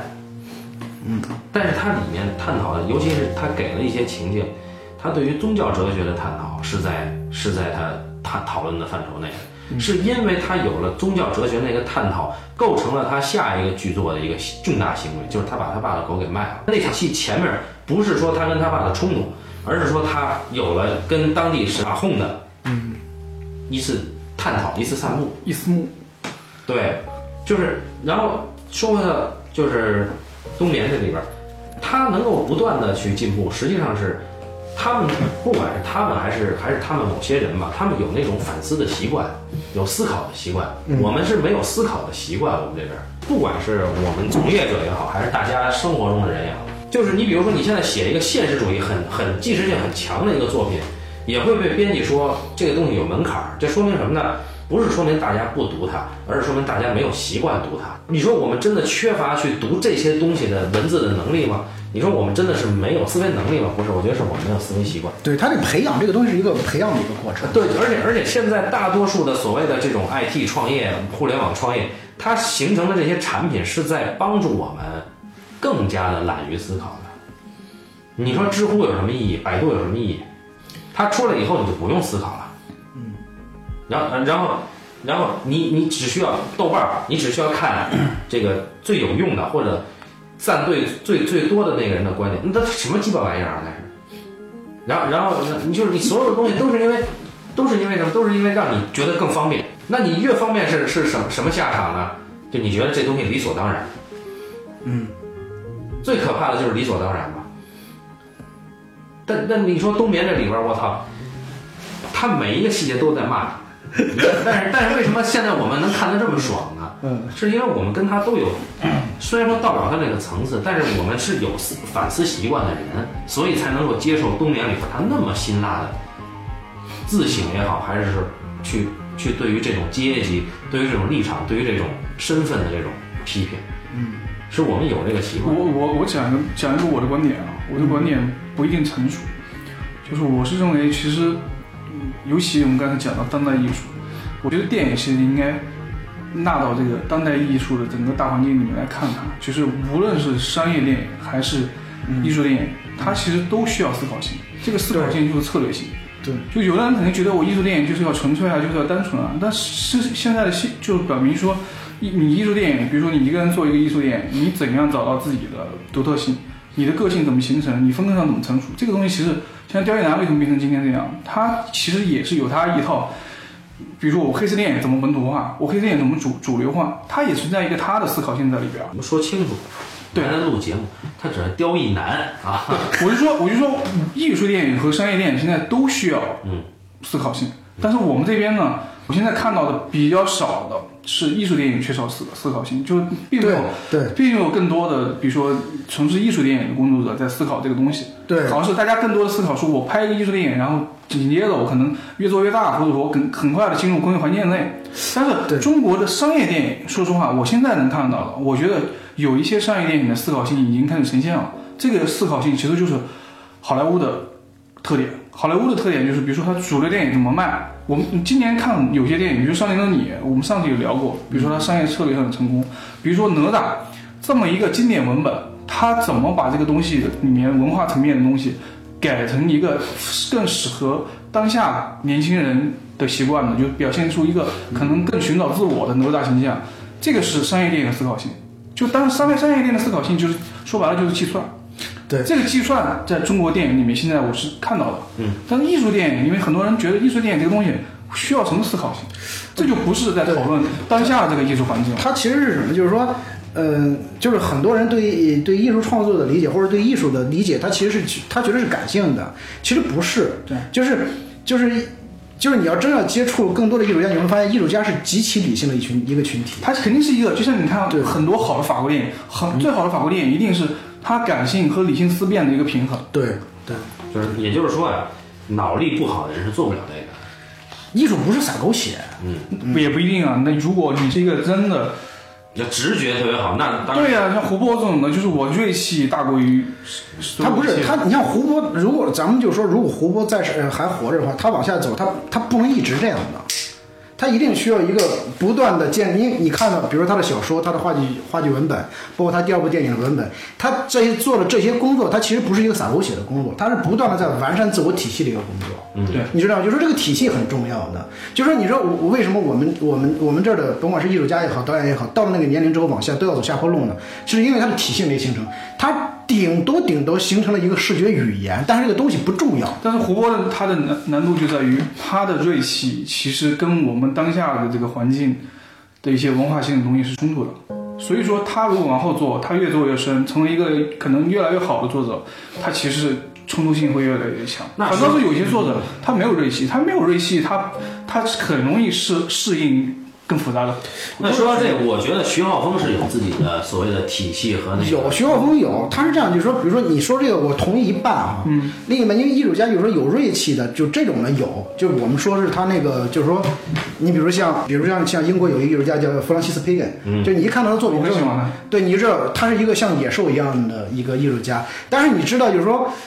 他不是撒狗血。他的作品里边充满了计算，你知道吗？对，不是算计，啊，是计算。就是说，他知道他这个作品应该怎么做，比如它里边有条线，什么样的颜色，他其实他不是那种计算出来的颜色，而是他在长期的过程里边，工作过程里边，他是在培养他的这种敏感性。他有一种观念的这样的敏感性，比如像那个美国有一个呃后现代以后有一个非常厉害的艺术家叫罗斯科，他画的都是大块颜色的，就是说罗斯科他的作品。在展出的时候，他是对光线有要求的。嗯，比如说一个非常大的两三米的他一自张己本身也是个艺术理论家，对，然后一个两三米的一个作品，他说展出的时候呢，他要放在一个空间的整面一堵墙占满这堵墙，然后他调光线的时候，他跟人说光线调暗，调暗，调暗，再调暗。然后那个光，那个他那个明度降到非常低的时候，就你一走进去，那张画像一块幕布，你知道吗？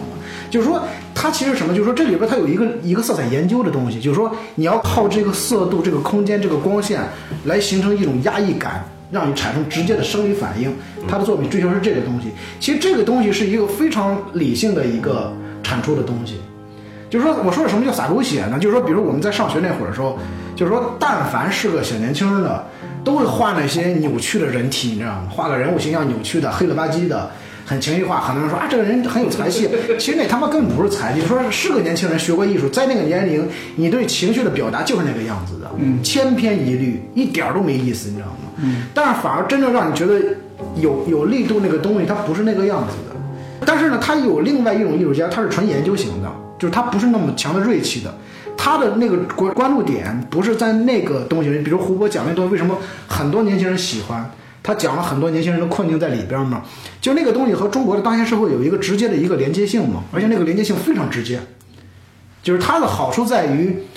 我不跟你多说废话，我直接告诉你我们的问题在哪里边，那个困境在哪里，我哐一下，很多人就一下被触动到了嘛。他没有粉饰性的去讲那个东西，这是他的好处。唯一我觉得不足的是因为那个力度不够嘛。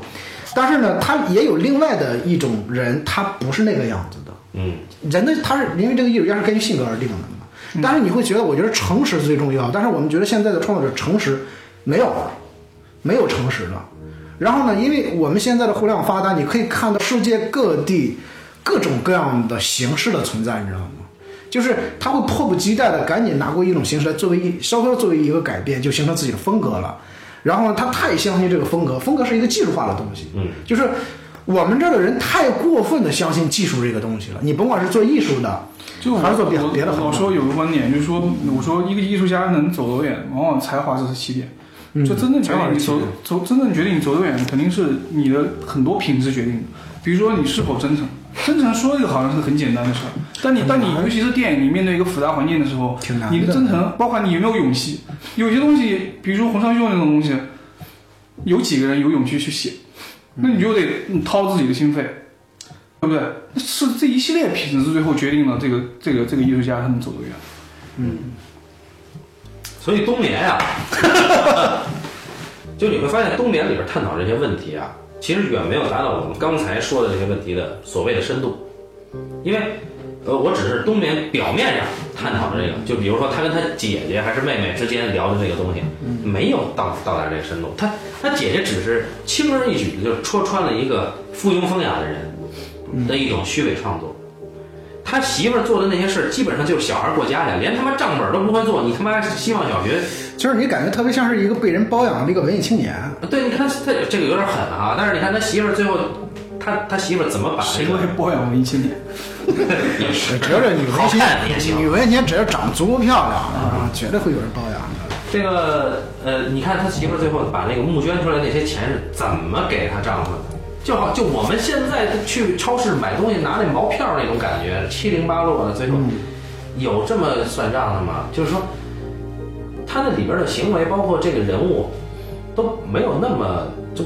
不是说像我们已已经到了一个某某一个程度，还是易于理解的。嗯嗯嗯，是不是？就他这个行为是，实际上他还是选了相对大众的。相反，到了野梨树就不是了，呃其实我觉得现在讲我的觉是得语境不一样。呃语境不一样啊对，当当然那个你刚才说说的的语境里面，其实我觉得那两个电影都，他用那个形式就是决定了他其实是为了抵达深度的。对，其实我觉得这个嗯挺深的，就是他没有那么你你说那么那么浅表的那个东西，我觉得其实他讲的那个东西挺深刻的，就是说你要知道，就是说呃电影其实多数都是在讲人嘛，就是艺术它其实本身就是讲人的问题嘛。嗯。然后呢，就是说其实我觉得他这个东西讲人的问题讲的其实挺，就是那个深度已经可以了。不是我我知道，我说他讲的深度是可以，但他选取的，他没有用一个特别那但个，他他行为不是一他个用了一个非常很普世嘛。浅表的形式对去讲这个东西。而且他要在一定的对话的那个幅度里。对对对对对，对而且他很照顾你了。我觉得冬眠是很照顾人的，就是他的对话是嗯，对他，他比贝拉塔尔强多了。贝拉塔尔是从来不照顾人，是啊，就是他这个对话，你会看到他跟他妹妹哦，我们今天还先先慢慢的来来谈一谈，然后再谈一谈你看了啊、我看了，然后再谈一谈你他妈这就是什么一坨屎，最后才说这屎的事儿，他给你一个层次的渐进的。对对，所以说，你说这个冬眠对于我们大多数的观众来说，是不是有门槛呢？是，但是门槛没那么高。我想说的是这个，对，我觉得其实没有， 就是他，因为我觉得就是你只要放弃那个观看类型电影的那个那个习惯，啊，那很你难，看你看他其实就没有问题了。对而且非常幽默，我觉得对是很幽默，就是他他，我觉得他所有作品里最幽默的是远方， 啊，对对对，远方所以这个片子没没聊开，你们自己岔开了。啊，没关系，我们可以在下一趴，因为我觉得就是说我们聊这个东西，并不是说或一味的捧他或者贬损他们，因为我觉得我们聊这个，像咱们这个节目啊，嗯 啊，不是，真的是，因为我我我也听过别的节目，我觉得咱们节目跟别人节目那个区别在哪？区别就是我们其实有时候是借电影聊别的事情，对，嗯，就是你单纯聊一个电影，我觉得一个电影它其实就那么点东西，没什么好聊就看就完了。对看就完了，然后你看完之后，个人有个人的不是这么说啊，不太负责任啊，就是看就完了，那你在这聊什么呢？对不对？你还是要像西兰一样，你先要铺垫我聊了，然后你再聊你们的那些东啊西，。对对不对，，这不是你的观点吗？就是你们看就完了，爱听就听，不听就算了。 这是我的观点，对，但我现在不不这么说啊。我们不负责为你们解释电影，嗯，对吧？对这个东西解释也解释不出来啊。他因为一解释这个东西，肯定会变得很狭隘嘛，就是说我们就是说说我们每个人他自己的那个那个。我们都是有限度的，就是这么大的限度，就是你你聊聊聊来聊去也苦，呃，就跑不出你这个限度去嘛。对，而且而且为什么西西兰的电影，就是因为它现在越来越要言之有物，它甚至用这样的形式去说，那其实它不是一个需要多少解读对的对电影，嗯对对对吧？对对，确实是这个说的很对，就是，呃，一旦你要是呃，所谓的门槛，在我看来，现在门槛就是说你需要解读的，嗯，那个是真他的。甚至可能好莱坞往事都比这个电影更需要解读，他有很多形形形。它其实现在很多商业电影的解读都一定要比这个解读性多嗯啊、就我觉得甚至小丑这样的电影，它都有很多的解读的。啊，这两个我还没看啊，咱们待会儿再再看。这两个电影不是聊过了吗？呃但我没不是我嗯小丑没聊嗯呢，啊，小狗没聊。我聊了，我肯定看啊。我们需要休息一下啊，然后下一趴呢再聊这个串讲西兰，好吧？感谢大家收听这一期的半斤八两，新年快乐啊！嗯，好，再见。拜拜。再见。